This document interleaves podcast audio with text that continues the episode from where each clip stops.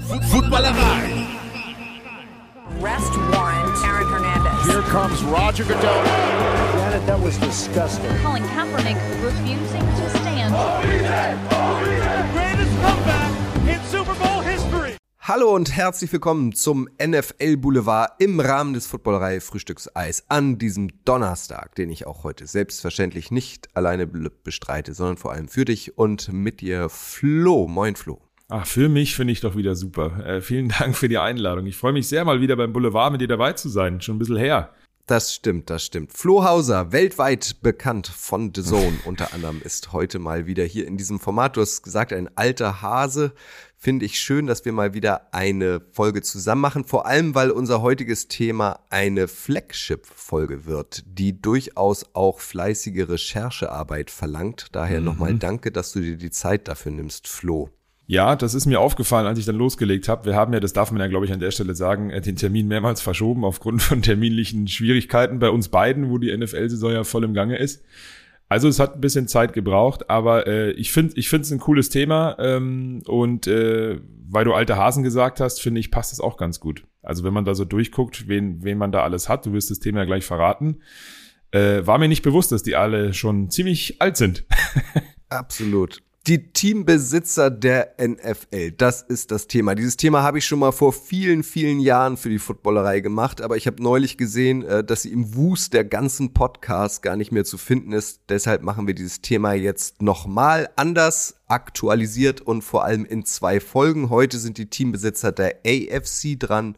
In zwei Wochen im zweiten Teil dann die Besitzer, die Teambesitzer der NFC. Flo, ganz allgemein, bei Teambesitzern der NFL ist ja immer die Rede von den alten weißen Männern. Aber dem ist gar nicht mehr so, ne? Mittlerweile sind auch ein paar Frauen dabei. Erstens das, sind ein paar Frauen dabei und selbst bei denen, wo man meint, das ist nur irgendwie äh, der alte weiße Mann, wie du so schön sagst, ähm, gibt auch ähm, ja mit Anteilseigner aus der eigenen Familie stellenweise oder auch woanders, die auch ähm, ja an andere Seiten repräsentieren, ja, also auch einige Frauen mit dabei sind. Deswegen finde ich das finde ich es cool, man hat das immer so auf dem Schirm, aber auch bei mir muss ich sagen, das war die zweite Überraschung, ähm, wie viele Boards, sagt man ja da immer, da beteiligt sind, dass es eben nicht nur eine einzelne Spitze ist.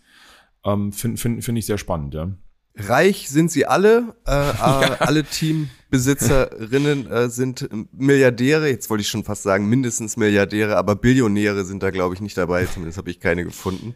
Ja. Viele haben sich ein NFL-Team gegönnt, weil sie in anderen Branchen steinreich geworden sind. Einige Franchises sind aber auch heute tatsächlich noch im ursprünglichen Familienbesitz. Das freut mich persönlich irgendwie immer. Da bin ich so Romantiker, Traditionalist. Wie geht's dir? Ja, sehe ich ganz genauso. Finde ich schön, wenn dann ähm, die, die, das Familienunternehmen gemeinsam mit der Franchise gewachsen ist durch all geschichtlichen Dinge, die es da bei den einzelnen Franchises gibt ähm, und dann Söhne, Töchter übernommen haben. Das, das finde ich auch sehr cool, weil das ehrt irgendwie auch so Geschichten, wenn man dann, also das sind ja nicht nur Owner, die auf einem anderen Owner gefolgt sind in der eigenen Familie, sondern auch Gründer der Franchise stellenweise. Und das ist dann nochmal äh, der Gipfel der Traditionalität. Ne? Jetzt stell dir mal vor, also Gnade der späten Geburt, du bist ja oder sympathisierst ja mit den 49ers. Ähm, weiß ich nicht, du bist Enkel oder Urenkel und dann gehören dir plötzlich die San Francisco 49ers. Ja. Irre, oder?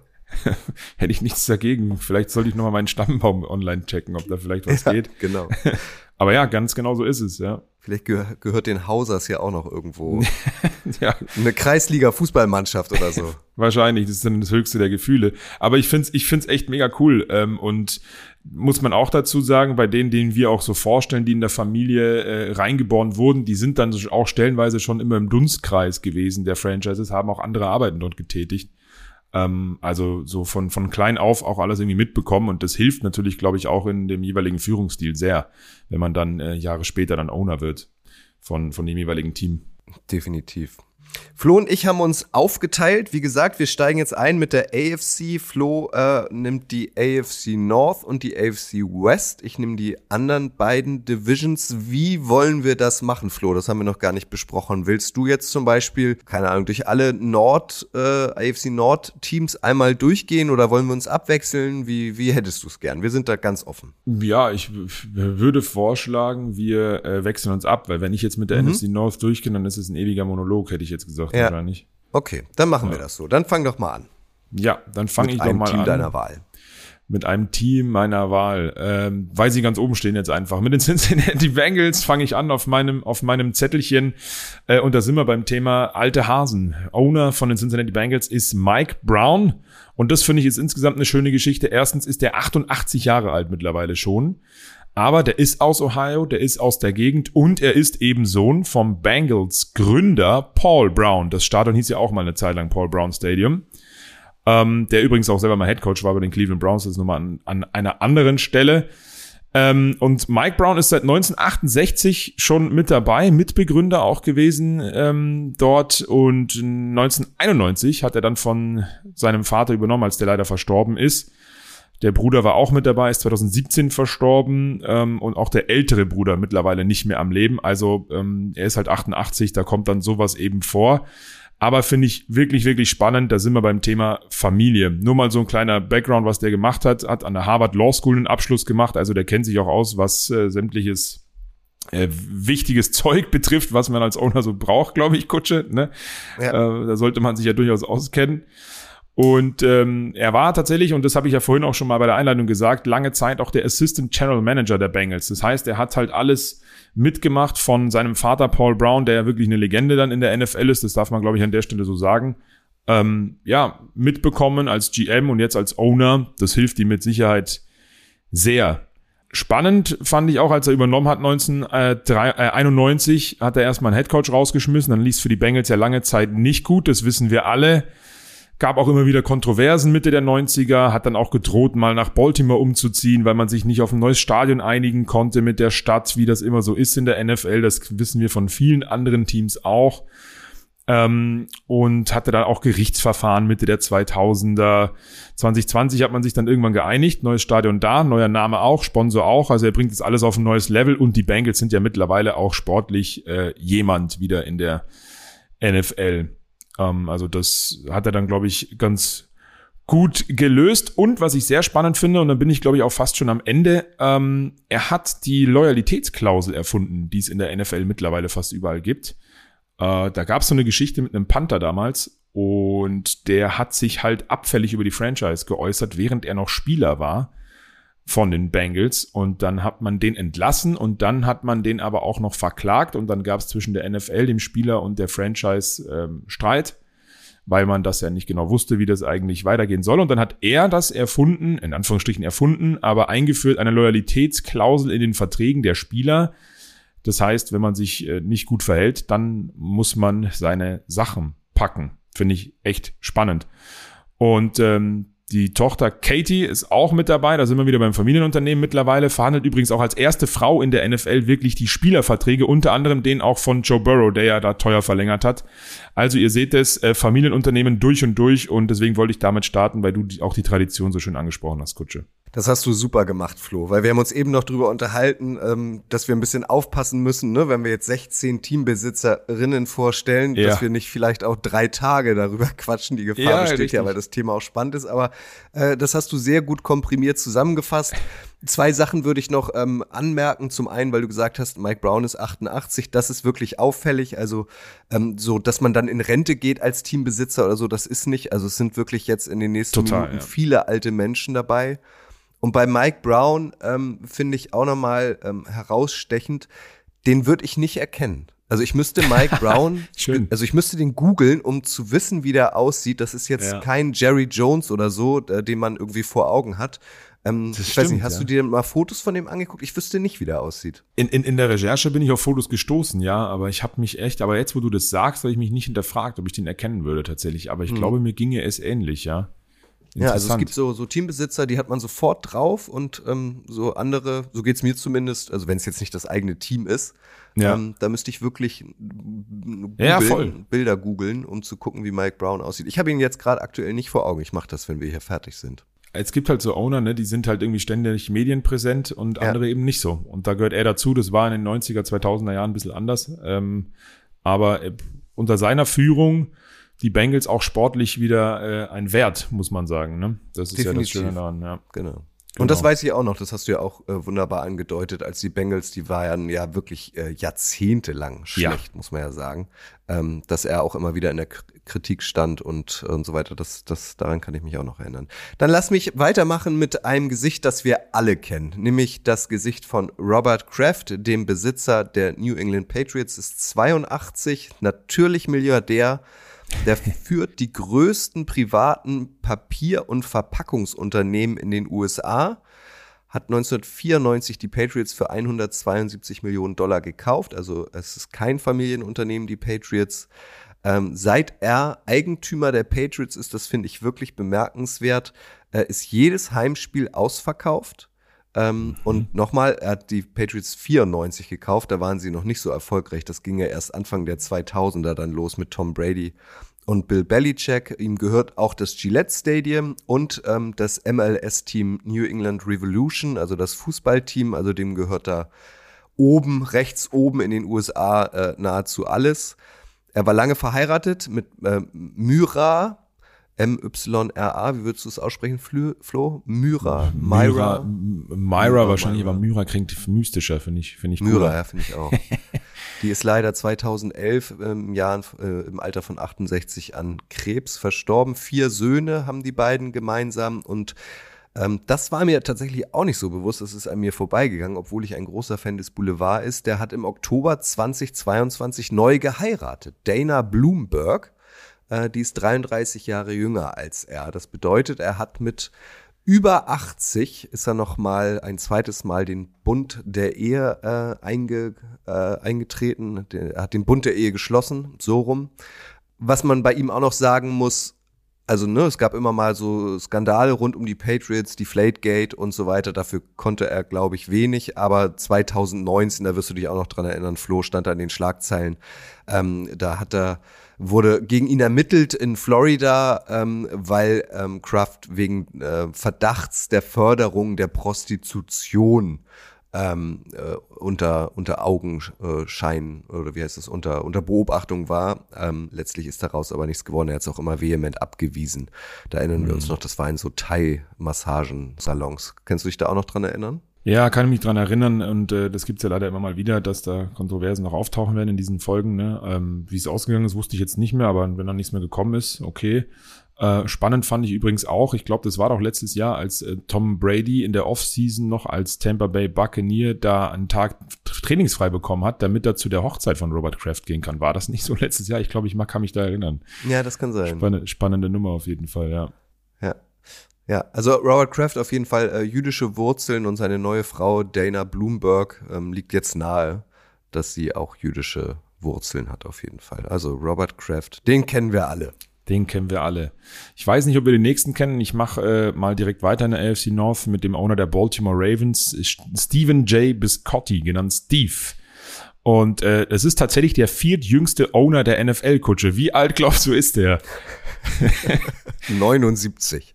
Ja, nicht ganz so hart. 63 Jahre ist er. Ähm, der, der Mann aus Philadelphia ist einer von drei Kindern einer Italo-US-Familie. Also auch so eine Geschichte vom American Dream kann man da jetzt dann wieder natürlich groß machen. Ähm, als er ein Jahr alt war, sind die tatsächlich in einen Vorort dann von Baltimore gezogen. Das heißt, er kommt da aus der Gegend. Das ist eigentlich auch insgesamt eine ganz schöne Geschichte. War als Kind oft bei den Oilers im Baseball und damals auch bei den Colts im Football in Baltimore, als die ja noch anders da hießen. Äh, Vater ist früh verstorben, als er acht Jahre alt war tatsächlich. Ähm, und hat dann ein bisschen anderen Weg eingeschlagen zunächst. Das fand ich sehr spannend, deswegen will ich euch das erzählen. Äh, College abgeschlossen im, im Fach freie Künste. Und äh, ein Jahr später hat er dann plötzlich mit 23 mit seinem Cousin Jim die Firma Aerotech gegründet. Das ist eine Firma für Technologie und äh, in der Luft- und Raumfahrt. Und im ersten Jahr haben die das noch aus dem Keller gemacht, ähm, Stichwort American Dream, ne, äh, und, und Second-Hand-Equipment und haben 1,3 Millionen umgesetzt im ersten Jahr. In der Technologiebranche, wo er vorher als Künstler quasi den Abschluss gemacht hat, fand ich wirklich sehr interessant. Definitiv. Mittlerweile, ja, mittlerweile ist äh, Aerotech das äh, größte private Personaldienstleister und Recruiting-Unternehmen der USA mit 19.000 Mitarbeitern und einem Umsatz von 13,4 Milliarden US-Dollar im Jahr. Das ist dann natürlich auch irgendwie eine sehr, sehr geile Geschichte, muss ich dazu sagen, wenn man das dann mit äh, beachtet. Aber auch da gab es äh, so ein paar Sachen mit der Firma, die mussten 2009 mal Schadensersatz von 1,2 Millionen an 1000 Mitarbeiter zahlen wegen der Schließung im Callcenter. Die wurden auch nicht vernünftig bezahlt angeblich. Und jetzt kommen wir aber zu dem, warum wir eigentlich hier sind. 2000 hat er 49 Prozent der Ravens übernommen, mit der Option, die restlichen 51 Prozent für 325 Millionen auch zu bekommen. Und 2004 hat dann Art Model, der Gründer war und neun Jahre lang auch Owner der Ravens war, verkauft und dann hat er die Mehrheitsbeteiligung bekommen. Also er ist noch gar nicht allzu lange Owner, wenn man dann sich das anguckt in seiner anteilseigener Regentschaft, sage ich mal, 2001 sind die Ravens ja auch Super Bowl Champion geworden ähm, und hat dann da auch sehr viel umgebaut bis 2004 sofort mit der Stadt gesprochen, neues Trainingsgelände, mittlerweile ja immer noch sehr anerkannt, auch von den Spielern natürlich immer wieder zwischendurch modernisiert, aber das ist eins seiner Projekte, eins seiner Babys, die er da ähm, gebracht hat und hat dann tatsächlich einen ähm, Trainerwechsel vollzogen zur Überraschung von vielen damals 2008 John Harbour geholt. Komplett unerfahrener Headcoach damals. Und alle dachten, boah, jetzt ist der allein da verantwortlich und was hat der da eigentlich vor? Ganz, ganz komisch, hat sich aber ausgezahlt. Ein paar Jahre später auch Super Bowl Champion geworden gegen die 49ers. Also da hat er viel richtig gemacht. Und ein paar private Sachen bringen wir auch mit. Das wollen wir euch näher bringen, ne, Kutsche? Habe ich mir noch Natürlich, wir sind hier im Boulevard. Ich habe auch noch, wenn du es nicht bringst, ich habe auch noch einen, schönen Gossip-Fact ah, ja, geil, zu der geil, Familie. Aber geil. du hast ihn bestimmt auch. Mal gucken. Auf jeden Fall hat er zwei Söhne mit seiner Frau René, ähm, ist gläubiger Katholik und spielt auch eine große Rolle in der katholischen Charity-Umgebung rund um Baltimore. Und das ist ja so ähnlich, nicht ganz wie bei den Bengals vorhin gerade, ihr erinnert euch. Aber er kommt eben auch aus der Gegend, bleibt in der Gegend, ist Owner in der Gegend, engagiert sich sehr viel im Raum Baltimore hat eine 20 Millionen Euro, teuer, äh, Euro sage ich schon, Dollar teure Yacht mit dem Namen Winning Drive. Das sagt natürlich auch viel, hat zwei Privatjets noch in seiner Garage zu stehen. Ähm, und er liebt Golfen und Bootfahren. Das ist, glaube ich, so, das muss man, glaube ich, angeben, wenn man Owner ist in so einem Poesiealbum. Und, und Milliardär.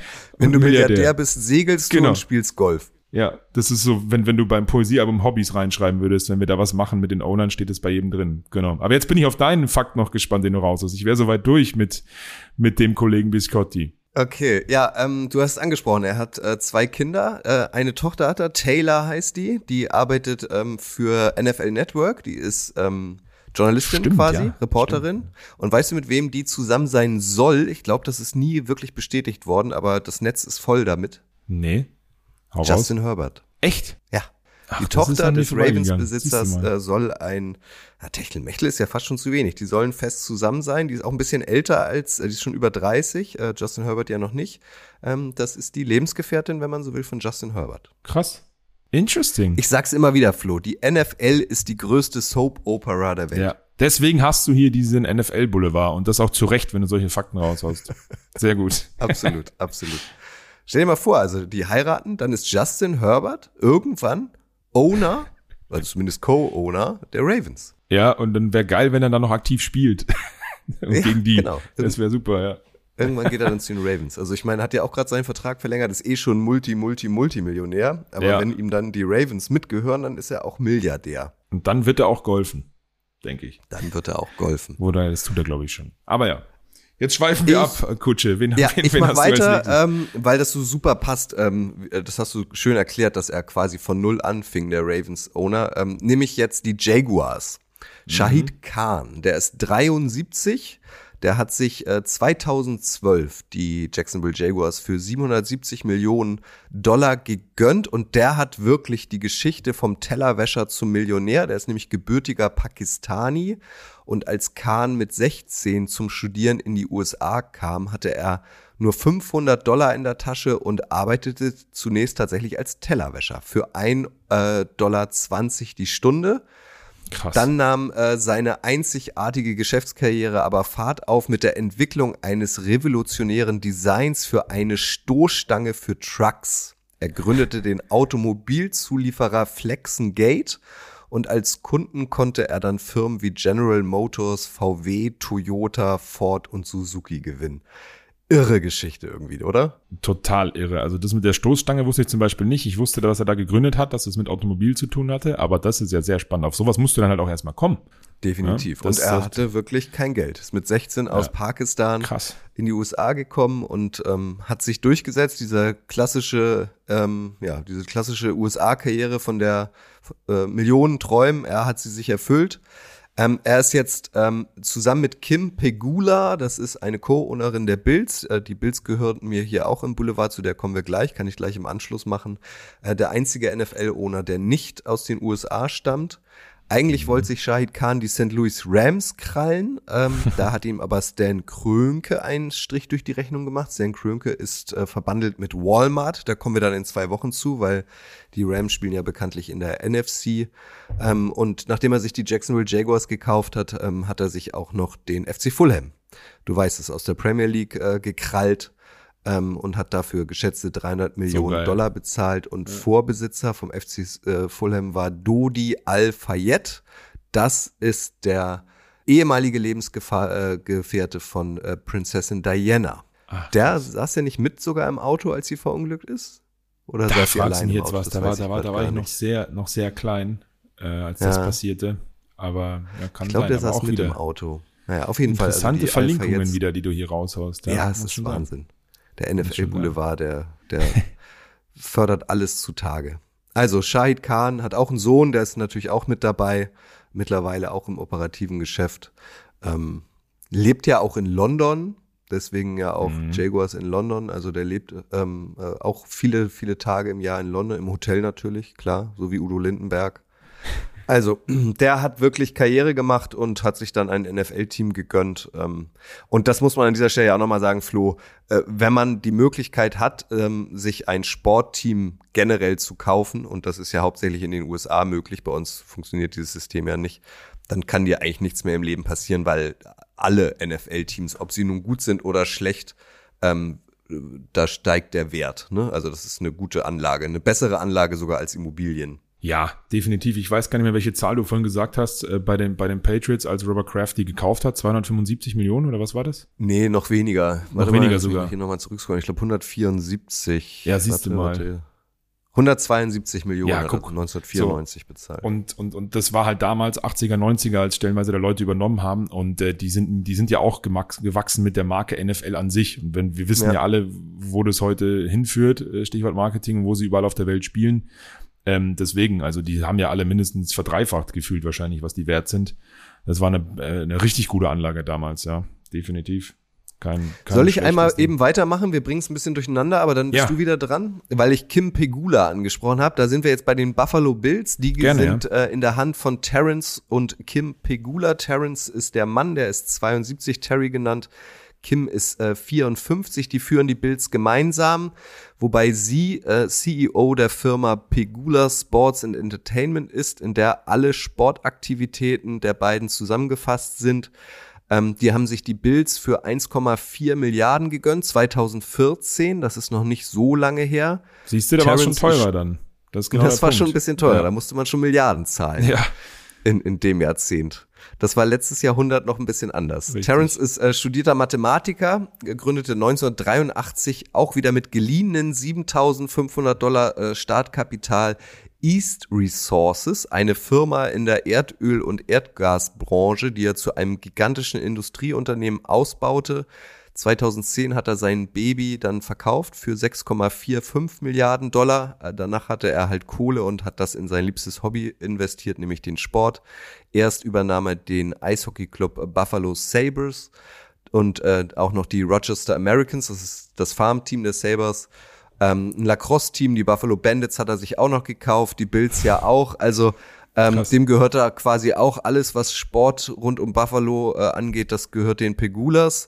Ähm, auch die Buffalo, äh, äh, ähm, auch John Bon Jovi und Donald Trump waren übrigens in so einem Investorenkonsortium an den Bills äh, interessiert, aber die Mhm. hat Pegula ausgestochen. Stell dir mal vor, Donald Trump würden die Bills gehören, das wäre auch Ja, dramatisch. John Bon Jovi hätte ich cool gefunden, ja. John Bon Jovi wäre wiederum Donald ganz nicht geil. so. Genau.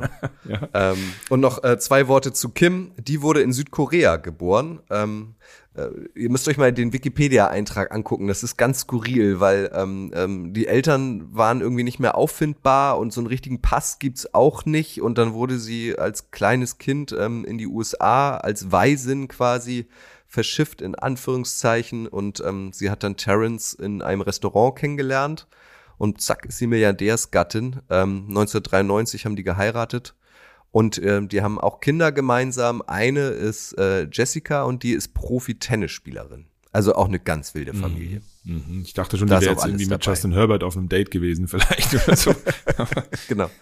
Witzig wäre, wenn die jetzt irgendwie, weiß ich nicht, mit Roger Federer oder Novak Djokovic zusammen wäre, Ja.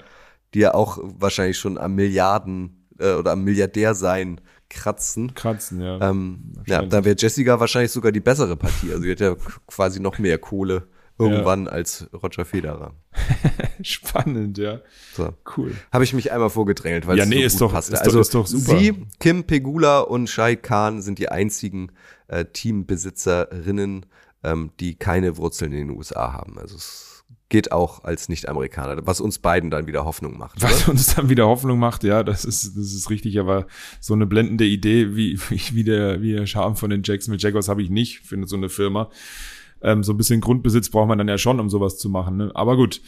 Ähm, da mache ich mal weiter, oder? Ähm, Und zwar, ich wollte, glaube ich, auch springen und ich springe jetzt auch, denn du hast ja diese ähm, Geschichte bei den Jacksonville Jaguars mit der Automobilfirma angesprochen. Dann mache ich jetzt weiter mit den Cleveland Browns. Ähm, warum werdet ihr gleich sehen? James Arthur Haslam, genannt Jimmy. Also Jimmy Haslam ist zusammen mit seiner Frau Susan Bagwell, genannt Dee. Habe ich nicht rausgefunden, warum, aber sie wird Dee genannt. Ähm, die Besitzer der Cleveland Browns sind übrigens auch Mitbesitzer von Columbus Crew in der Major League Soccer äh, seit 2018 und seit diesem Jahr auch Besitzer von den Milwaukee Bucks in der NBA. Na, schau an. Also die haben auch ein bisschen was vor, hatten sie aber schon immer, da komme ich gleich zu. Und Vorstandschef ist er von Pilot Flying J, das ist eine Truckstop-Kette. Also das heißt, ähm, ihr kennt das, vielleicht habt ihr schon mal irgendwo eine Doku gesehen auf irgendeinem Sender weiter hinten auf der Senderliste. Ähm, irgendwelche LKWs, die durch die USA schippern und ähm, Güter von A nach B bringen über sämtliche Eisstrecken oder durch die Wüste kilometerweit. Und er hat das dann quasi ausgebaut mit solchen Truckstores, äh, Truckstops, also das heißt Tankstellen und Autoraststätten für LKWs äh, und hat damit echt ein Vermögen gemacht. Ähm, richtig, richtig gut. Seine Frau Dee, die ist auch Chefin von River Media. Das ist eine Produktionsfirma, das ist ein Tochterunternehmen, die machen äh, TV-Produktion. Und seine Truckstop-Kette hat er äh, Ende der 70er richtig so angefangen, bis Ende 90er stetig ausgebaut und äh, 2000 dann äh, auch Anteilseigner dazu geholt, also wirklich ein großes Vorstandsboard, das es da mittlerweile gibt und 24.000 Mitarbeiter. Also das ist total durch die Decke gegangen. Da war er auch wieder, da sind wir oft bei diesem Thema auch hier heute zur richtigen Zeit am richtigen Ort. Aber was wäre so eine Erfolgsgeschichte ohne irgendwelche komischen ähm, und kontroversen Geschichten? Sorry, dass ich da lache, aber das ist bei vielen Ownern leider einfach so. 2013 hat das FBI mal kurz viel im Büro rumgeschnüffelt und Sachen gefunden und auch ähm, aufgedeckt. So ein paar bürokratische Themen gab's da. Ähm, Haslam und seine Firma mussten Kundenrückerstattungen zahlen, äh, was schon viel war, plus eine 92 Millionen Dollar Strafe an den Staat. Und dann komme ich aber zu was Schönerem. Äh, die haben drei Kinder, fünf Enkel, sehr große Familie. Generell, also auch da ist, glaube ich, für die Nachfolge bei den Browns-Ownern schon gesorgt. Und er engagiert sich sehr viel in Tennessee, wo er herkommt, auch politisch, hat seinen Bruder Bill unterstützt, der äh, Gouverneur von Tennessee wurde. Auch ganz spannend. Und die Cleveland Browns Foundation, die er mit auch gegründet hat und viel unterstützt, gilt ja auch als äh, philanthropisch, also so als, ähm, wie sagt man das, Menschen, menschenfreundlich oder halt viel zu tun. Also er macht viel für die Gemeinen, für das gemeine Wohl. Ähm, auch da schon 2,5 Millionen innerhalb von einem Jahr zusammengesammelt. Und ich weiß nicht, ob ich dann auch weitermachen soll, Kutsche, auch zeitlich. Ja, ich würde noch zwei Sachen Team. ergänzen. Ja. Also das, was du sagst mit philanthropisch, ähm, das ähm, begegnet einem oft, finde ich. Ja. Also das Ja. liest man bei vielen so Besitzern. Werbeding auch Ähm, irgendwie, ne? Aber Ja, genau. Also das, äh, diesen Ansatz verfolgen irgendwie viele. Kann man da von Ansatz sprechen? Ja, ne? Schon Ansatz, oder? Äh, Ja, schon, aber also ich ich glaube, an der einen Seite wirst du als Owner auch, wenn du vielleicht sogar aus der Region kommst, jetzt gut, äh, Jimmy Haslam jetzt nicht, aber ja irgendwo auch, ähm, ja, im Unterbewusstsein oder auch aufgrund deines Vermögens gezwungen, in Anführungsstrichen, da dich auch fürs Gemeinwohl einzusetzen, weil Ja. du hast ja die Kohle dafür. Ne? Also insofern machen das auch alle und das ist auch gut so. Genau, die zweite Sache noch, weil du die äh, Milwaukee Bucks angesprochen hast, das kann man, finde ich, an dieser Stelle auch nochmal erwähnen. Auch Aaron Rodgers Ja. hat ja seit ein paar Jahren Anteile an den Milwaukee Bucks. Ja, stimmt, ja. Ganz Aber mach richtig. mal weiter, dann sind wir wieder im Takt. Ich, ich mache weiter und mache einen Übergang zu den Steelers, äh, denn 2008 hatte Jimmy Haslam ähm, Anteile von den Steelers erworben. Der war bis 2012 tatsächlich Anteilseigner bei den Pittsburgh Steelers. Da hat er schon mal so ein bisschen reingeschnuppert, wie das geht. Äh, hat dann aber 2012 ein Angebot äh, gemacht über eine Milliarde und hat die Cleveland Browns von Randy Lerner gekauft und dann natürlich, weil das nicht geht, die Anteile von den Steelers wieder verkauft. Und damit komme ich zum nächsten Team. Die Pittsburgh Steelers, das letzte Team hier in der AFC North. Owner ist Arthur Joseph Rooney der Zweite, genannt Art. Art Rooney habt ihr bestimmt im Steelers-Universum, im Steelers-Kosmos irgendwo schon häufiger gelesen. Ähm, übrigens alles Gute nachträglich zum Geburtstag. Der ist vor kurzem 71 Jahre alt geworden. Und Art er hat, ist, hat, er hat nichts mit Wayne Rooney zu tun, das müssen wir an dieser Nein, Stelle auch das, nochmal sagen. ne? Das, das auf jeden Fall, ja. Aber äh, in Pittsburgh geboren und auch in die Franchise reingeboren, habe ich mir als ersten Stichpunkt aufgeschrieben. Siehst du mal, das, was wir ganz am Anfang auch schon gera- äh, gesagt haben. Denn sein Opa Art Rooney Senior, also der erste Art Rooney, genannt The Chief, hat die Steelers gegründet. Und sein Vater Dan war auch lange Zeit Chairman, also Vorstandsvorsitzender kann man es, glaube ich, übersetzen am besten, ähm, der Steelers. Und Art Rooney II. ist seit 2003 dann der Owner, nachdem er seit 1989 schon im Vorstand war und auch als Vizepräsident ähm, schon tätig und ist auch aktuell im Vorstandsausschuss der NFL, was Stadienausbauten betrifft. Also der ist da auch durchaus anerkannt, kann man sagen. 2017 ist sein Vater Dan verstorben. Da hat er dann die 30% Anteile seines Vaters übernommen, zusätzlich zu den 50%, die er vorher schon hatte. Also er ist der alleinige mehr, wie heißt das Wort wieder, Kutsche, du weißt es, kannst du schneller aussprechen, mehr, äh, Mehrheitsanteilseigner. ja, Heißt das so? Mehrheitsanteil oder Mehrheitsaktionär. Nee, Aktion, äh, Aber ihr wisst, ihr wisst, was wir meinen. Ja, ja, ja, ja, ja. bei 50 Prozent. Ähm, und er ist tatsächlich einer von nur zwei Drittgenerationen-Ownern, also die in der dritten Generation sind und äh, immer noch Owner der jeweiligen Franchise sind. Das andere ist John Mara von den New York Giants. Da kommen wir dann in der NFC dazu, wenn wir hier, wenn wir hier weitermachen. Und äh, witzig, und wenn wir beim Boulevard sind, habe ich mir das extra fett angestrichen. Witzigerweise ist der Bruder von John Mara, der Owner der NFL, dritte Generation, mit äh, Art Rooneys Schwester verheiratet. Hm. So, und das äh, birgt natürlich auch wieder Möglichkeiten, so nenne ich das mal, ne? Ja, also es, ähm, ich habe ja ein Buch geschrieben, ähm, äh, American Football, äh, die größte oder reichste Liga der Welt und äh, zum 100-jährigen Geburtstag und da ist mir das auch erstmals über den Weg gelaufen. Also die Ah, ja. Dynastien der Steelers-Familie und der New York Giants-Familie ähm, sind mittlerweile, oder was heißt mittlerweile, sind äh, schon Jahrzehnte miteinander verwoben. Da wurde Mhm. untereinander geheiratet. Das finde ich auch irgendwie krass. Also es ist dann auch wirklich so wie Denver Clan oder Dallas oder diese ganzen alten US-Serien, die man kennt. Da sind wir wieder bei Soap Opera. Ja, ganz genau. Aber äh, wenn du dich in den Kreisen natürlich auch bewegst, du hast viel miteinander zu tun, da gibt's ja auch so mehrere Ausschüsse. Das, was ich jetzt gesagt habe mit den Stadien, ist einer von, ich glaube, insgesamt 20, die es da gibt. Da gibt's ja für jede Themen, sind die Owner sitzen zusammen, nicht immer alle gemeinsam. Natürlich wird viel auch gemeinsam entschieden und wenn man nicht äh, gemeinsam irgendwie an irgendwelchen Ausschüssen arbeitet, dann ist man wahrscheinlich auf dem Golfplatz. Das heißt, man lernt sich da halt einfach kennen mit den Familien. Ne? Das macht schon durchaus Sinn.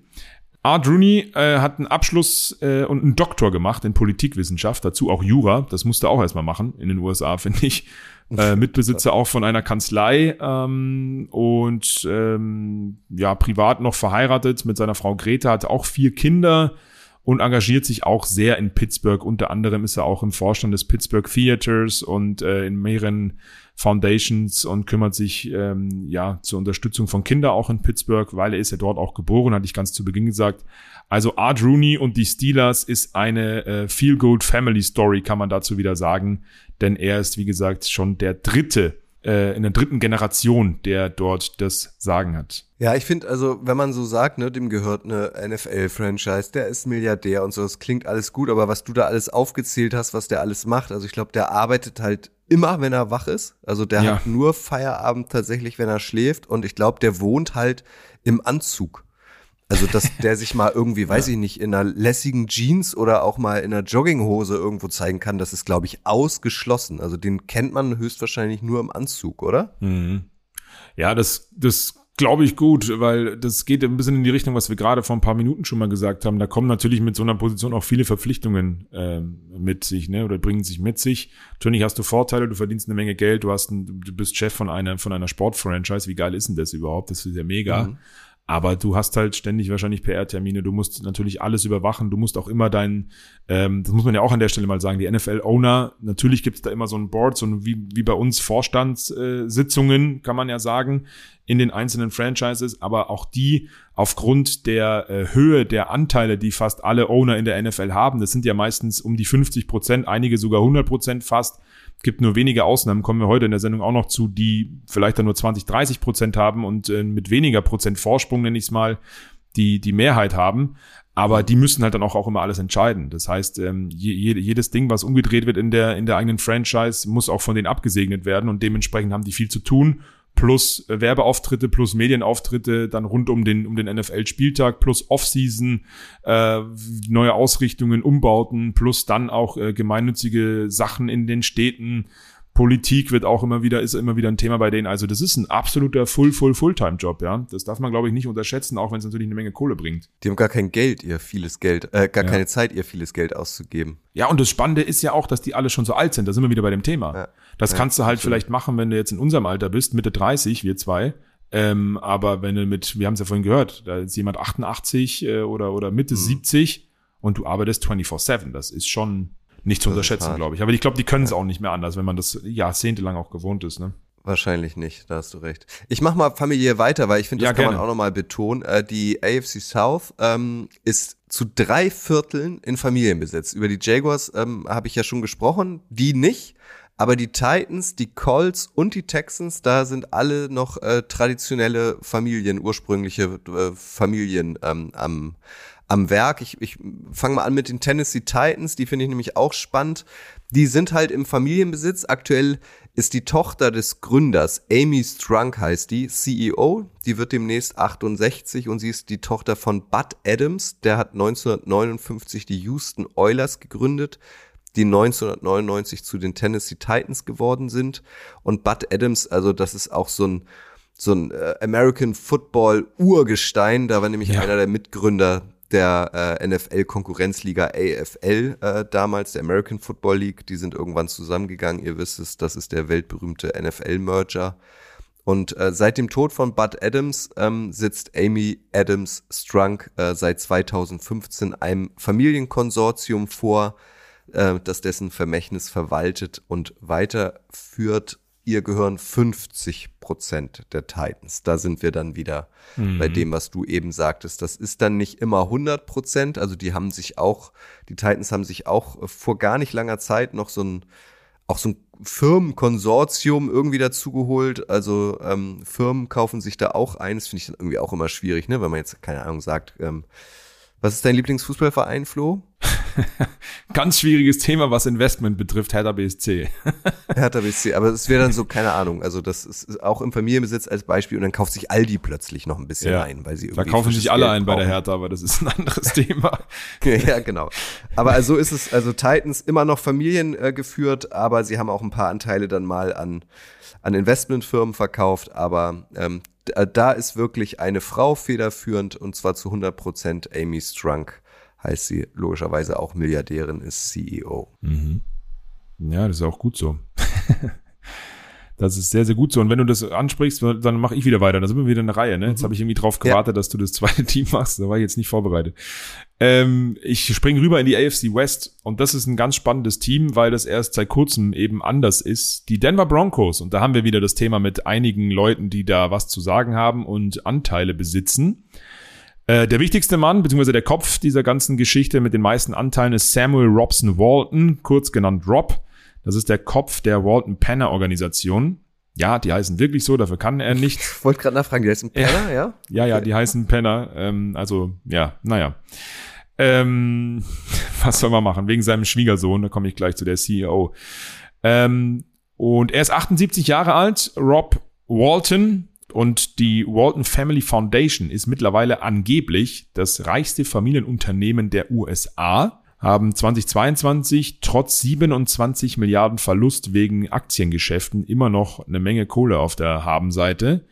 Und er und die weiteren Owner, zu denen ich gleich komme, haben im August 2022 die Broncos übernommen für 4,65 Milliarden US-Dollar. Das war zu dem Zeitpunkt der teuerste Verkauf einer Sportorganisation in den USA und ich glaube sogar der Welt, wenn ich mich nicht irre. Äh, und Kutsche, du hast vorhin schon von Walmart gesprochen. Ähm, 1992 war der Herr äh, bis 2015 Vorstandsvorsitzender von Walmart.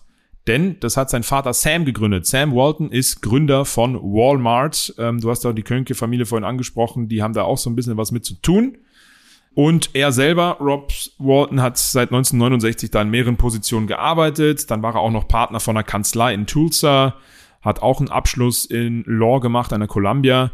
Und ähm, Boulevard Fun Fact an der Stelle mal wieder reingestreut. Er ist begeisterter Radfahrer, auch mit 78 noch. Nur vor einigen Jahren hat er das 100 Meilen Rennen in den Rocky Mountains absolviert. Das ist gar nicht so leicht, hat er auf jeden Fall geschafft. Finde ich cool, mal was anderes als Golf und Boot fahren.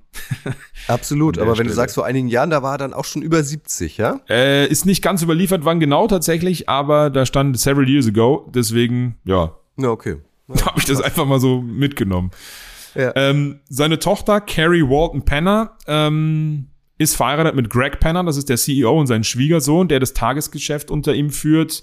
Und äh, unter seiner Führung übrigens auch spannend, seitdem die Broncos übernommen haben, wurden die in den USA als bester Arbeitgeber Sport ausgezeichnet. Letztes Jahr, 2022. Ähm, also nicht nur jetzt, was die Spieler betrifft, sondern alles drumherum. Finde ich, finde ich mega cool. Und seine Tochter Carrie, die hat vor allen Dingen mit den Executives zu tun und kümmert sich da auch um vieles. Also die drei sind quasi ein, ein Gebilde bei den Broncos in dem, im, im Ownership. Dazu haben wir Melody Hobson und zwei Namen, ähm, die natürlich auch da um die Welt gingen, dann als die 2022 das gekauft haben. Condoleezza Rice und Lewis Hamilton. Das sind natürlich zwei Namen. Ich weiß leider nicht, wie viel Prozent die jeweils haben. Ich habe versucht, das rauszufinden. Das geht, äh, ging leider nicht. Aber Condoleezza Rice, ehemalige äh, Außenministerin der USA und äh, Lewis Hamilton, immer noch aktiver Formel-1-Fahrer, haben da auch ihre Aktien mit drin. Das fand ich sehr, sehr spannend. Total. Stell dir mal vor, weiß ich nicht, wer war denn bei uns mal Außenminister? Hans-Dietrich Joschka Genscher. Fischer. Den du jetzt wieder nicht. Aber wer, wen haben wir denn dann noch? Klinkel? Ja, kenne ich den, sag mal. Kennst du Hans-Dietrich Genscher? Das war doch vor deiner ja. Zeit. Es war vor meiner Zeit, aber ich weiß, wer, es, wer er ist. Ansonsten hätte ich noch Joschka okay. Fischer mit reingeworfen. Als ah, Joschka Fischer, ja, der ist ja. auch gut. Also stell dir mal vor, die ähm, haben dann irgendwann kein Amt mehr und kaufen sich in Sportmannschaften ein. Also ist unvorstellbar hier. Ne? Witzig, ne? ja. ja. Aber finde ich gut. Also der bei den Broncos kann man dann quasi von, den, von dem größten Penner sprechen, oder? Ja, das ist halt echt unglücklich, ne, bei uns in, im deutschen Sprachgebrauch. Aber ähm, ja. ja die Walton-Familie und Penner mit den mit der Einheit, mit dem eingeheirateten Greg. Was willst du machen? Ähm, aber so so ist das leider nun mal. Aber wirklich spannend, spannend ähm, mit mit den prominenten Namen auch bestückt. Und falls ihr übrigens äh, wisst oder was gefunden habt, wie viel Prozent Lewis Hamilton oder Condoleezza Rice haben, schreibt uns gerne, ne, an der Stelle mal. Unbedingt schreibt entweder Flo oder mir über die sozialen Netzwerke. Twitter oder äh, X oder, oder Instagram. Oder wenn ihr die nicht nutzt, auch gerne Mail an redaktion.footballerei.de. Dann erzähle ich es dir weiter. Guck mal, das yes. ist meine einmalige Chance, wirklich. Ich glaube, meine Once-in-a-Lifetime-Chance, jetzt wo wir um, äh, weil du sagtest, unglückliche Namen, äh, über unglückliche Namen sprechen, jetzt könnte ich noch einmal den Kicker hier erwähnen, der bisher noch nicht im Boulevard stattgefunden hat. Sam Ficken. Ja. An dieser Stelle gemacht. Der ist Free Agent, ne, glaube ich. Ich glaube auch. Der ja. hat im Moment keinen Vertrag. Ich kenne ihn von den Rams. Da ja. war, ne? Ja, und ja. bei den Chats, glaube ich, mal eine Zeit lang, oder? Okay. Ja. ja. Aber egal. Also er war einfach nicht gut genug, um mal ein Boulevard über ihn zu machen und so. Ich bin nicht der große Fan der Fäkalsprache, aber so konnte ich ihn mal unterbringen. Dank dir. Dank dem Gerne. Penner aus äh, aus Denver. Das ist schon, das ist schon echt makaber und echt unglücklich, ne? Was willst du machen? Naja. Große Leidenschaft und packende Momente. Genau das wollen wir genießen. Wir feiern Football. Heute ein König. König Pilsner. Ich mache mit jemandem weiter, der ähm, stark polarisiert. Dieses Gesicht habt ihr mit Sicherheit äh, alle schon mal gesehen. Es geht um Jim Irsay. Das ist der Besitzer der Oh. Indianapolis Colts. Ähm, das ist er seit 1997. Der ist jetzt aktuell 64. Sieht schon ein bisschen verbrauchter aus. Warum, das erzähle ich euch gleich. Er ist der Sohn von Robert Irsay. Der hat die Colts 1972 übernommen. Also er war jetzt kein Mitgründer, aber also 1972 bis 2022, das kann sogar ich rechnen, also über 50 Jahre sind die Colts jetzt schon in Familienbesitz. Ich finde, da kann man dann mittlerweile auch vom Familienbesitz äh, sprechen. Robert Irsay, der Vater von Jim Irsay, ist ein Mann, der mit Heizung und Klimaanlagen reich wurde. Also auch damit kann man so viel Geld scheffeln, dass man sich irgendwann eine Sportmannschaft kauft. Krass. Der Papa ist 1997 gestorben. Sohn Jim wurde sein Nachfolger und der war zu diesem Zeitpunkt erst 37 Jahre alt und damit der damals jüngste Teambesitzer in der NFL und seiner Aufgabe gewachsen. Das war er offenbar vielleicht auch aufgrund seines damals noch jungen Alters ähm, nicht immer.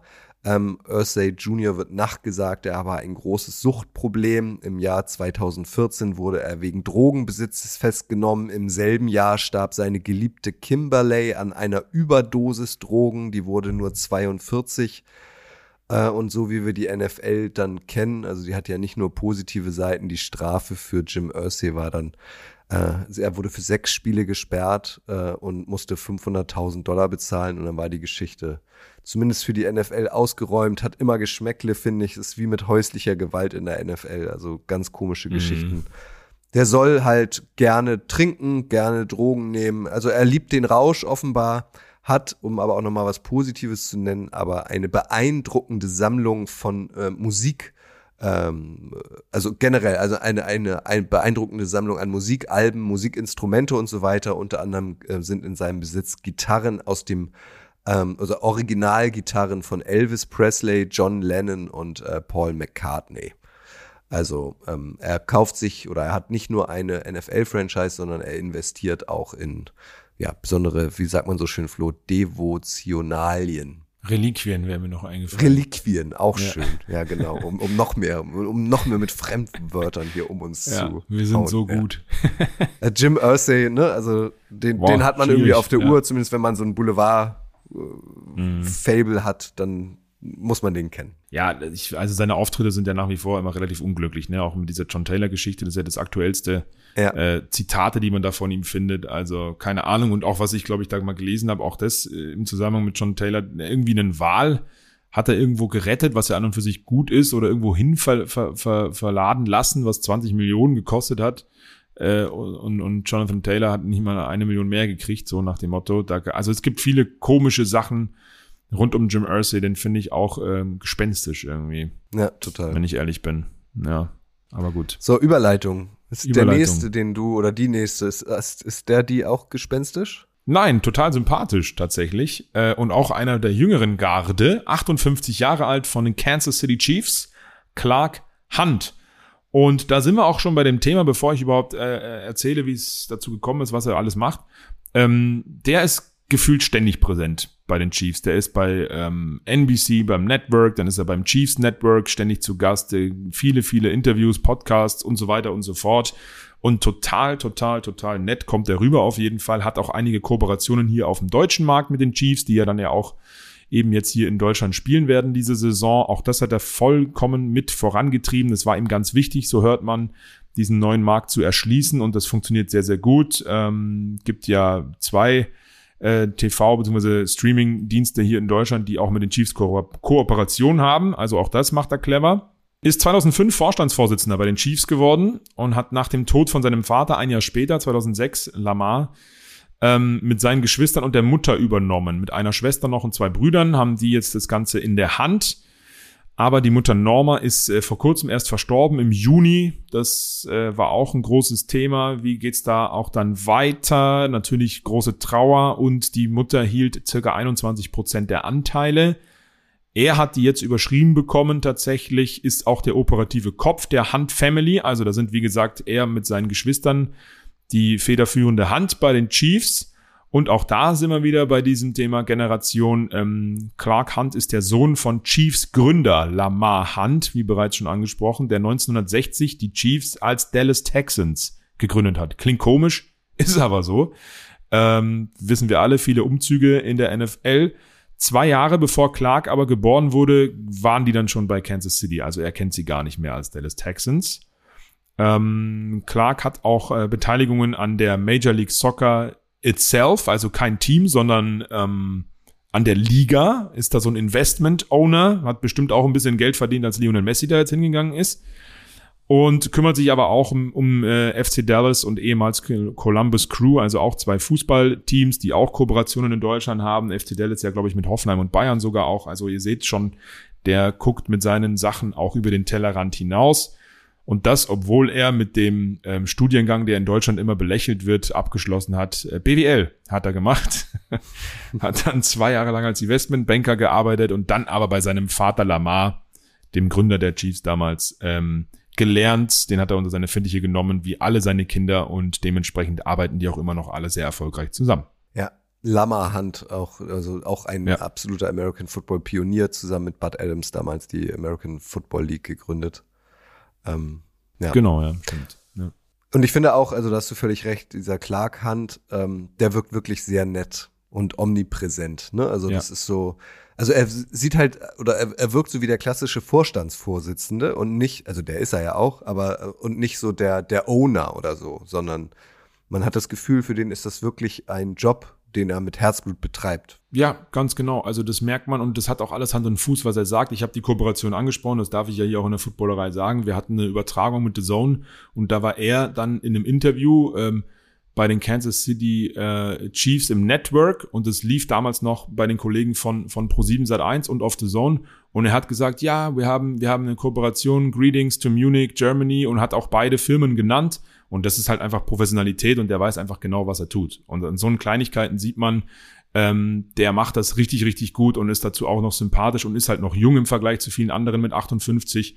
Ähm, also, und dann sein Team ja auch erfolgreich gerade, brauchen wir auch nicht drüber reden. Ähm, dementsprechend ähm, kam mir das, äh, also das hat alles Hand und Fuß, ja. Und ich habe auch keine Kontroversen oder sowas gefunden. Oh, Flo, das hat Hand und Fuß, stark. War der Absicht? nee, wegen Hand meinst du jetzt, ne? Ja, das ja, ja, war keine genau. Absicht. Das hat Hand und Fuß. Sehr stark. Da haben aber deine Synapsen schnell geschalten, muss ich sagen. Nee, war keine das, Absicht. Das war stark von dir. Unterbewusst. Unterbewusst, ja. Mega, ja. Nee, aber wie gesagt, keine Kontroversen, alles clean, alles wunderbar. Ähm, die Chiefs und ähm, die Führungsetage, da läuft's einfach aktuell. Okay, dann äh, schließe ich und nutze diese Überleitung, äh, schließe hier mit die AFC South äh, und ähm, es, da läuft es nämlich nicht so richtig beim letzten Team, was uns noch fehlt. Das sind die Houston Texans. Da ist auch eine Frau am Ruder, nämlich Janice McNair. Die wird demnächst 87, also gehört dann auch schon wieder zum älteren Semester. Und das ist die Witwe von Bob McNair. Der ist 2018 im Alter von 81 gestorben. Und der hat die Texans 2002 als bislang letztes NFL-Team gegründet. Er musste dafür 700 Millionen Dollar auf den Tisch legen, damit er den Zuschlag bekommen hat. Die Texans gibt's jetzt noch nicht ganz so lang, aktuell 21 Jahre.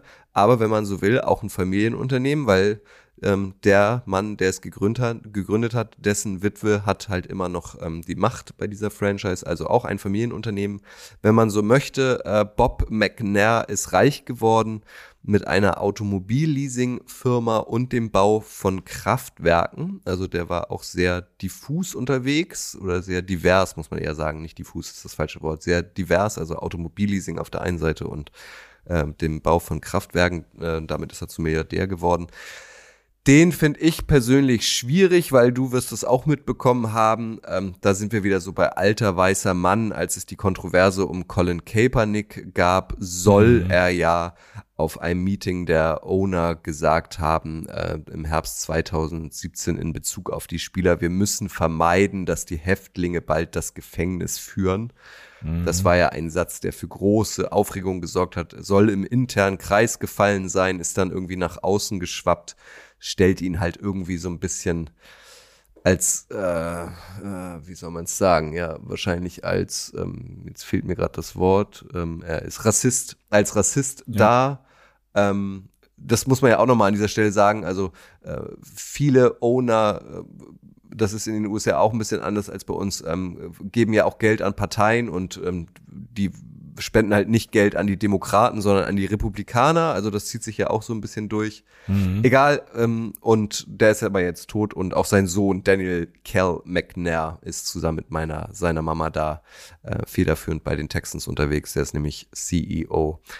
Kannst du dich da auch noch dran erinnern, an diese Kontroverse mit diesem ja, nicht schönen Satz? Ja, absolut. Und es passt auch tatsächlich als Übergabe schon zu meinem nächsten Team, ähm, mhm. ähm, kurioserweise. Ähm, denn ähm, von den Las Vegas Raiders, der Kollege und Owner, der irgendwie kontrovers rüberkommt, aber es dann doch irgendwie gar nicht so ist, Mark M. Davis, 68 Jahre alt. Und der, und damit fange ich jetzt halt an, damit ihr auch checkt, warum ich das sage, der hat damals, als diese Nationalhymnen, ähm, ja, wie sagt man das, als diese Proteste und diese ganze Kontroverse irgendwie stattgefunden hat in der NFL, ähm, sich für die Spieler ausgesprochen, hat allerdings auch erst gesagt, ähm, es wäre nicht schlecht, wenn ihr stehen bleiben würdet. Und dann hat sich aber Donald Trump, Donald Trump damals ja auch dann plötzlich geäußert, als der Präsident war, ähm, und die Spieler beleidigt, die das machen. Das war natürlich auch ein Riesending.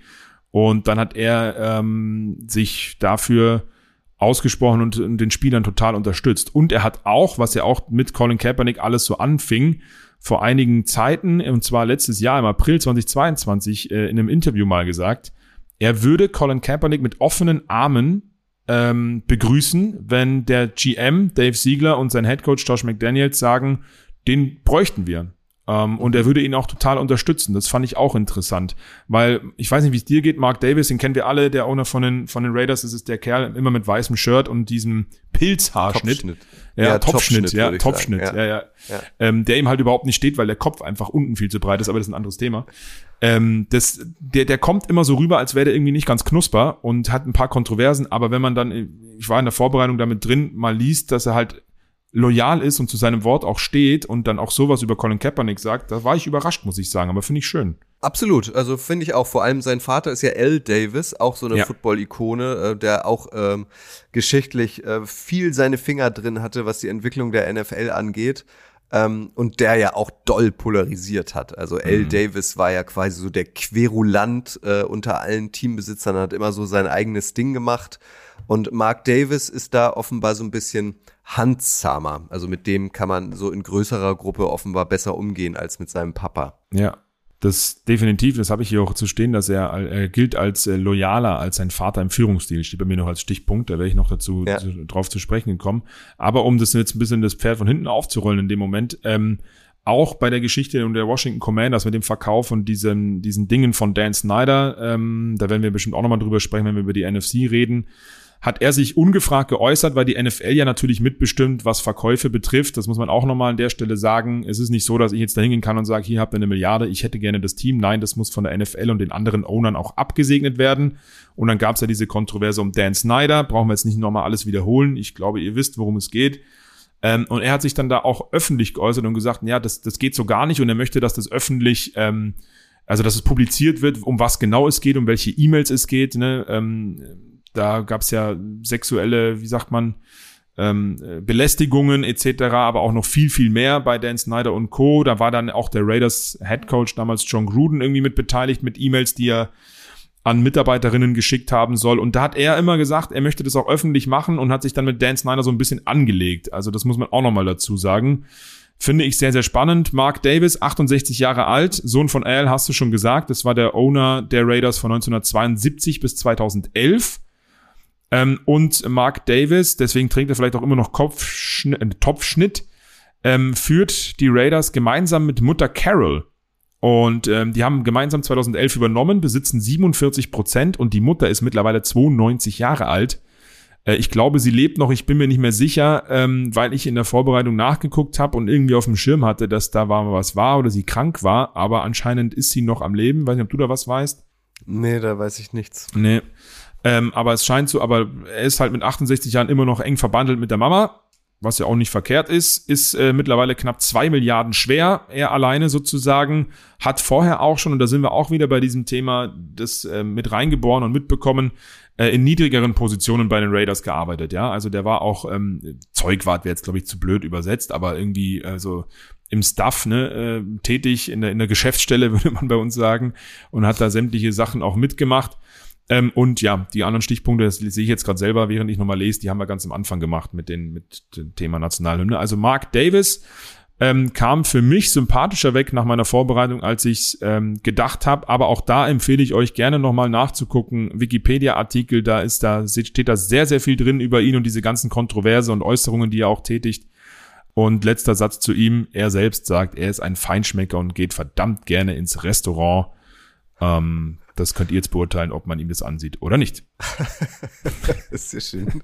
Ich habe ihn vor Augen, das ist so ein Owner, ja. finde ich, den man auch vor Augen hat. Also ich finde ihn jetzt nicht übergewichtig oder so. Also, Nein, das war jetzt gar nicht despektierlich gemeint. Alles gut. Ja. Also, ja. aber mit seiner Frisur und, und, und gesundes Zeug. Ja, genau. Und aber mit seiner Frisur und man, man sieht irgendwie, er ist immer halt noch so ein kleiner, kleiner Mama-Boy, ne? Also ja. so ein Familienmensch auf jeden Fall. Meinst und, du, Mama ähm, setzt ihn immer noch den Topf auf und schneidet dann drüber? Ich weiß es nicht. Es ist ja irgendwie, es ist ja auch ein komischer Topf irgendwie. Ja, aber es ist, eine, ist, ist, eine, ist ein Unikat dann halt einfach auch, ne? Total, total, ja. total. Naja. Gut, ich mach mal weiter, weil auch ja. ähm, der Besitzer der New York Jets hat, wie ich finde, eine schöne Geschichte. Das ist Robert Wood Johnson, genannt Woody Johnson, ist oh, 76 ja. aktuell.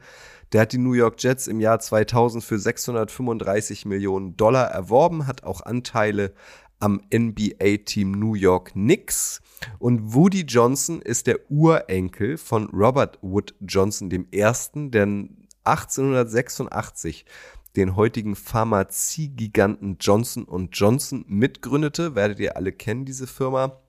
Was ihn aber noch außergewöhnlicher macht, finde ich, der wurde von Juni 2017 bis Januar 2021 vom damaligen US-Präsidenten Donald Trump, auch den Namen ist auch witzig, ne? Auch den haben wir jetzt, glaube ich, zum dritten Mal genannt. Ja, Donald Trump ja. hat auch überall seine Finger mit drin, zum Botschafter der Vereinigten Staaten in London berufen. Das mhm. heißt, äh, der war äh, entsandt nach Europa, äh, nach Großbritannien äh, und war da Botschafter, konnte dementsprechend äh, die New York Jets in der Zeit nicht führen und hat äh, in dieser Zeit dann diese Verantwortung treuhänderisch in die Hände äh, seines jüngeren Bruders Christopher Walt Johnson gegeben. Der nannte sich dann Acting Owner, auch ein Begriff, den ich neu gelernt habe, finde ich auch interessant, Acting Owner. Äh, aber Januar 2021 war sein Ausflug nach London vorbei. Äh, ist, lebt wieder in den USA und äh, kümmert sich jetzt wieder federführend um die New York Jets. Also irgendwie auch eine ganz besondere Geschichte, oder? Mhm.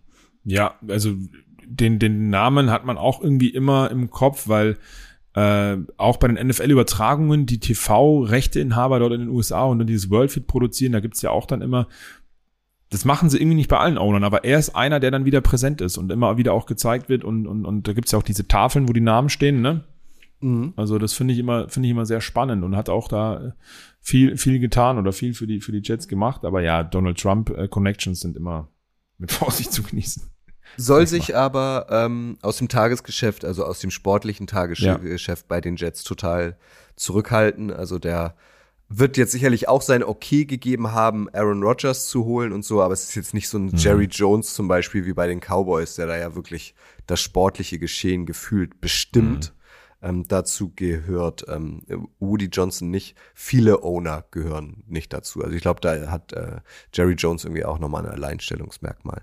Wir müssten ja. jeder nur noch einen haben, wenn ich mich nicht verzählt habe. Richtig. Äh, und bei mir sind es die Los Angeles Chargers und Dean Alexander Spanos, der, äh, oder Spanos, der eben auch mittlerweile ein bisschen Power abgegeben hat. Deswegen passt das ganz gut. 73 Jahre alt mittlerweile, Sohn von Alex Spanos oder Alex Spanos, äh, griechische Eltern hat er. Und ähm, der Papa hat 1984 die San Diego Chargers übernommen. Ähm, damals eben noch San Diego Chargers. 2018 ist der Papa verstorben. Und Dean äh, Alexander Spanos, mittlerweile ja eben der Owner, der hat 1994 als Präsident und CEO von seinem Vater ähm, übernommen Und ähm, seitdem er auch da ist, die Chargers eigentlich dann durchaus auch ähm, ja erfolgreich, sag ich mal, waren ja auch äh, fünfmal AFC West Champion, wenn ich mich nicht irre, ein paar Mal in den Playoffs. Aber darum soll es jetzt gar nicht gehen. Er hat im Mai 2015 dann auch entschieden, dass er seine beiden Söhne John und AG ähm, auch mit ins Boot holt, den auch ein bisschen ähm, Power gibt sozusagen äh, und dementsprechend auch da Familien geführt nach wie vor.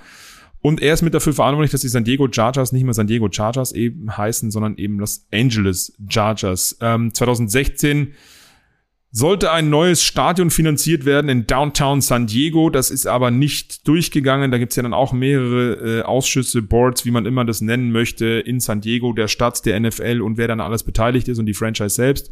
Hatten nur 43 Prozent Zustimmung, hat nicht geklappt und dann sind sie im Januar 2007 zu der Entscheidung, äh, 2017, pardon, zu der Entscheidung gekommen, nach Los Angeles zu ziehen, was natürlich für viel Kritik gesorgt hat. Ähm, Los Angeles mittlerweile auch zwei Teams. Und ähm, ja, das hat sich irgendwie längere Zeit gezogen. Immer wieder gab es dann Streit und äh, ja, wie sagt man das, außergerichtliche Verhandlungen, dass es dann irgendwann doch dazu kam. Und jetzt sind sie eben seit einiger Zeit in Los Angeles, auch seit 2020 mit dem neuen Stadion, dem SoFi Stadium, dann auch in Los Angeles waren sie erst noch obdachlos, so kann man es glaube ich sagen.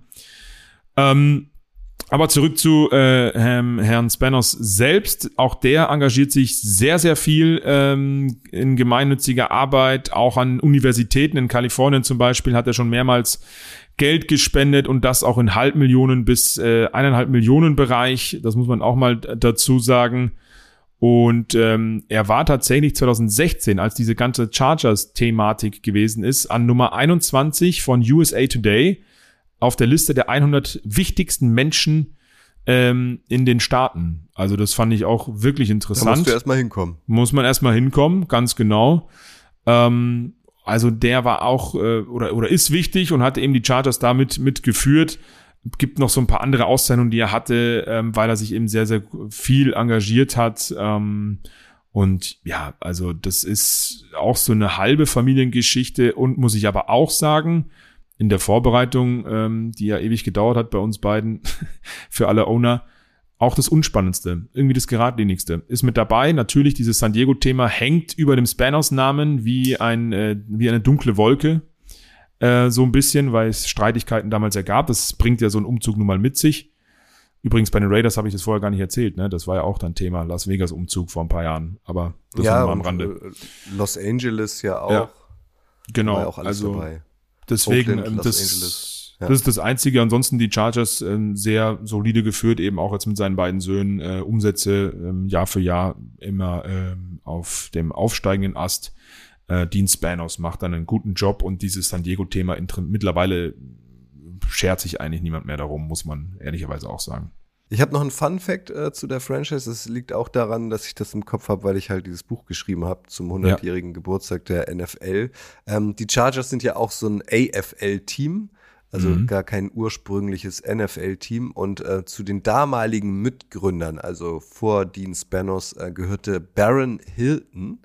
Und das ist der Erbe der äh, Hilton Hotelkette und der Großvater von Paris Hilton. Mhm. Guck mal an, da sind wir also, wieder verbandelt. absolut. Also hier die riesige Hotelkette äh, Hilton, äh, die haben auch ihre Finger drin gehabt damals bei der Gründung. Für die habe ich vier Monate mal gearbeitet übrigens, wenn wir schon beim Thema Boulevard beim, sind. Können beim Hilton Hotel? Ja, Hilton Hotel Als? Munich, Munich Airport, Event Manager. Ah. Genau. Guck. Also mit ah, dem bin ich auch verbandelt. Journalist. Pa pa nee, Par Paris und ich kennen uns aus. Nein, natürlich nicht. Aber ähm, nee, ich hab, bin, bin Quereinsteiger. Äh, ich habe kein Journalismus studiert, sondern ich habe äh, Casting gemacht damals 2015 oder 2016 und habe ah. Eventmanagement gearbeitet. Sieben Jahre bin von Berlin gependelt und dann habe ich noch vier Monate hier in München mir einen Job gesucht und das noch nebenbei gemacht. Und das war im Hilton. Schöne Grüße an alle.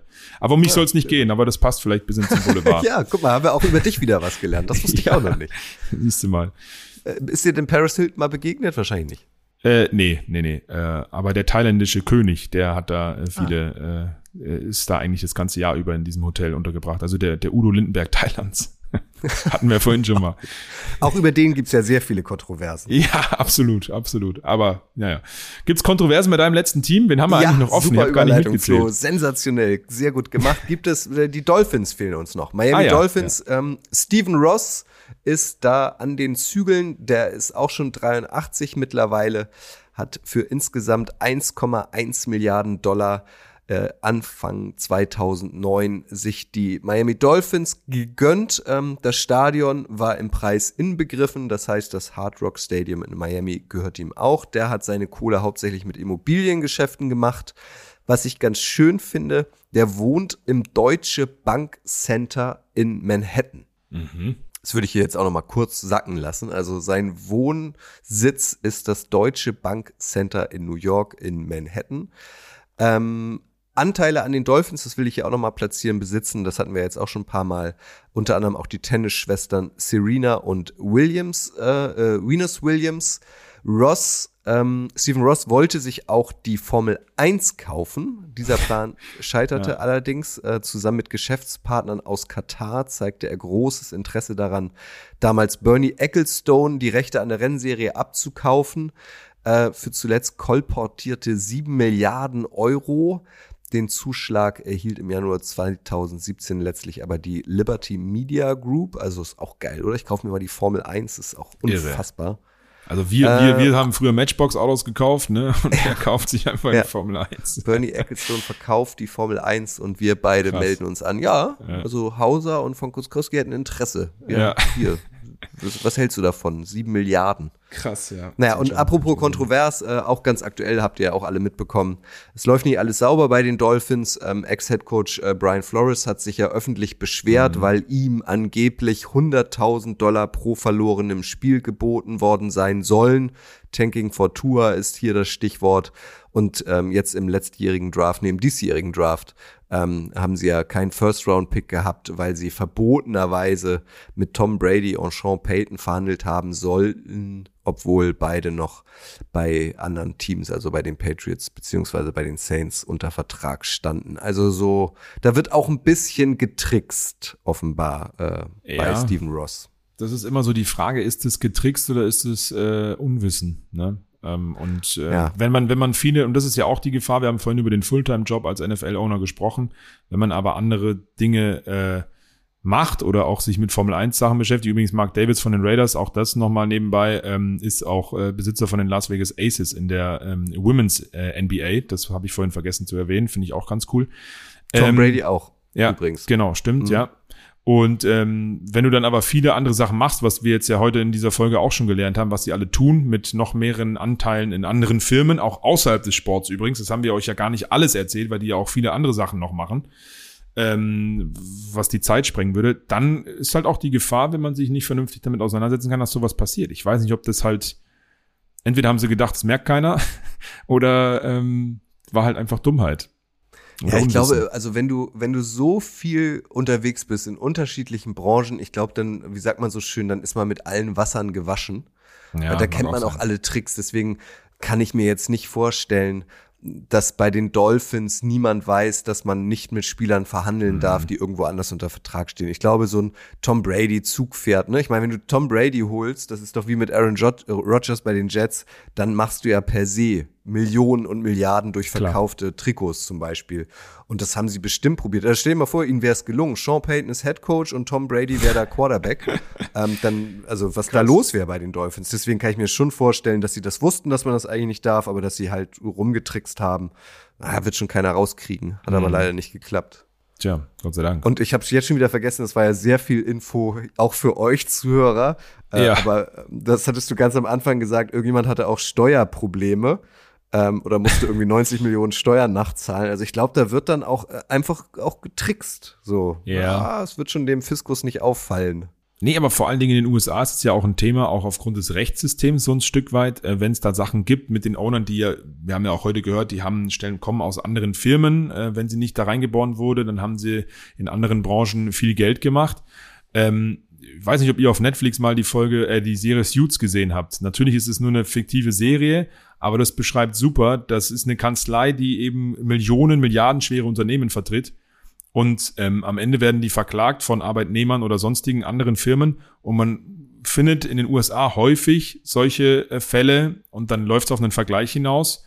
Und dann sagen die, okay, dann müssen wir halt mal 100 Millionen zahlen. Ähm, tut uns ein bisschen weh, aber dann ist das Thema erledigt. Das ist in den USA, ja, kann man jetzt gutheißen oder nicht. ne, Schadensersatz kriegt man dann, aber man hätte auch noch härter bestraft werden können. Das hat immer alles Vor- und Nachteile. Ist ja auch ein großes Thema, ne? Das gehört ja auch mit dazu. Definitiv. Flo, Ja. Das war Teil 1, der Teambesitzer äh, der NFL. Äh, an dieser Stelle nochmal ein Dank, dass du äh, dabei warst, weil das ist wirklich Fleißarbeit, Recherchearbeit, auch wie gesagt viel Infos für euch jetzt ähm, Zuhörer. Also danke, dass du dir trotz deines vollen Terminkalenders äh, dafür Zeit genommen hast. Und für uns ist es jetzt die Herausforderung, innerhalb der nächsten zwei Wochen äh, den nächsten äh, Folgetermin gleich zu finden, wenn wir hier auf Stopp drücken, ähm, damit wir euch dann auch noch die NFC-Teams äh, präsentieren. Aber So ich finde, es. man lernt halt auch irgendwie immer ein bisschen was und vielleicht kannst du ja die ein oder andere Info demnächst mal on air bei The Zone dann einfach ploppen lassen. Ja, habe ich ja tatsächlich. Ich, äh, ähm, wir, wir nehmen ja vorher auf, bevor hier ausgestrahlt wird. Das ist ja immer kein Geheimnis, ne? Und äh, es ist erst ein paar Stunden her, Monday Night Football Brown Steelers. Und ich habe ja mich um die AFC North gekümmert und habe dann tatsächlich auch die Geschichte erzählt, dass äh, Jimmy Haslam auch mal Steelers Anteilseigner war. Also man sieht, man lernt nie aus. Deswegen, es war hilfreich. Vielen, vielen Dank für die Einladung. Hat mir auch mega Spaß gemacht, da mal wieder in anderen Themen durchzu, durchzufliegen durchs Internet. Ne? Muss man auch Ja. mal an der Stelle sagen. Also vielen, Das vielen ist Dank. dann immer die, die Kunst, wie viel kann man wirklich behalten Ja, so genau. Kopf. ja. Ne? Ja. Als du das mit den dir. 90 Millionen und Steuer gesagt hast, habe ich schon wieder ganz vergessen, welcher das von denen war. Aber es auch nicht mehr. spult noch mal zurück, liebe Leute, hört es euch Ja. noch mal an. Machen wir auch. Ich, also ich glaube, das war der zweite Teambesitzer, den du vorgestellt hast. Und das war Ja. wer? Warte mal, ich guck mal eben schnell noch mal. Ich bin ja einmal auch hin und her gesprungen hier, damit wir das auch nicht jetzt irgendwas Falsches erzählen. Ähm, Oder war das nicht sogar der von den Bengals? Ah, nee, nee, der hat ja keine, der hat ja keine, äh, keine andere Firma. Nee, von den Browns tatsächlich. Ja. Äh, Ah, Jimmy, Jimmy- Haslam mit seiner ähm, Truckstop-Kette war das, genau, ja. Ja. Und seine Frau heißt die. Die, Die, Frau. ja, das ist die, die eine. Die, die eine Frau. Nee, Kutsche, So. vielen Dank. Hat mir mega Spaß gemacht, muss ich sagen. Echt cool. Ich Ja. bedanke mich vor allem ähm, bei dir. Wir hören uns äh, genauso wie euch in zwei Wochen wieder und dann geht's um die Teambesitzer der NFC. Ich habe es einmal einleitend gesagt, Flagship-Folge. Ich finde, das ist eine Folge, die kann man sich immer wieder anhören. Ähm, viele Namen, viele Infos, aber auch wahnsinnig interessant. Also ich finde so die, die, die, die Zusammenkunft dieser unterschiedlichen Menschen in diesen 70, 75 Minuten, die wir jetzt gesprochen haben, ist also unfassbar. Ja, ich hoffe, ihr habt einiges behalten und wir konnten sie euch näher bringen. Ich glaube, mehr kann man dazu nicht sagen. Infos waren es viel, aber Spannung, spannende Sachen auf jeden Fall dabei. Vielen Dank.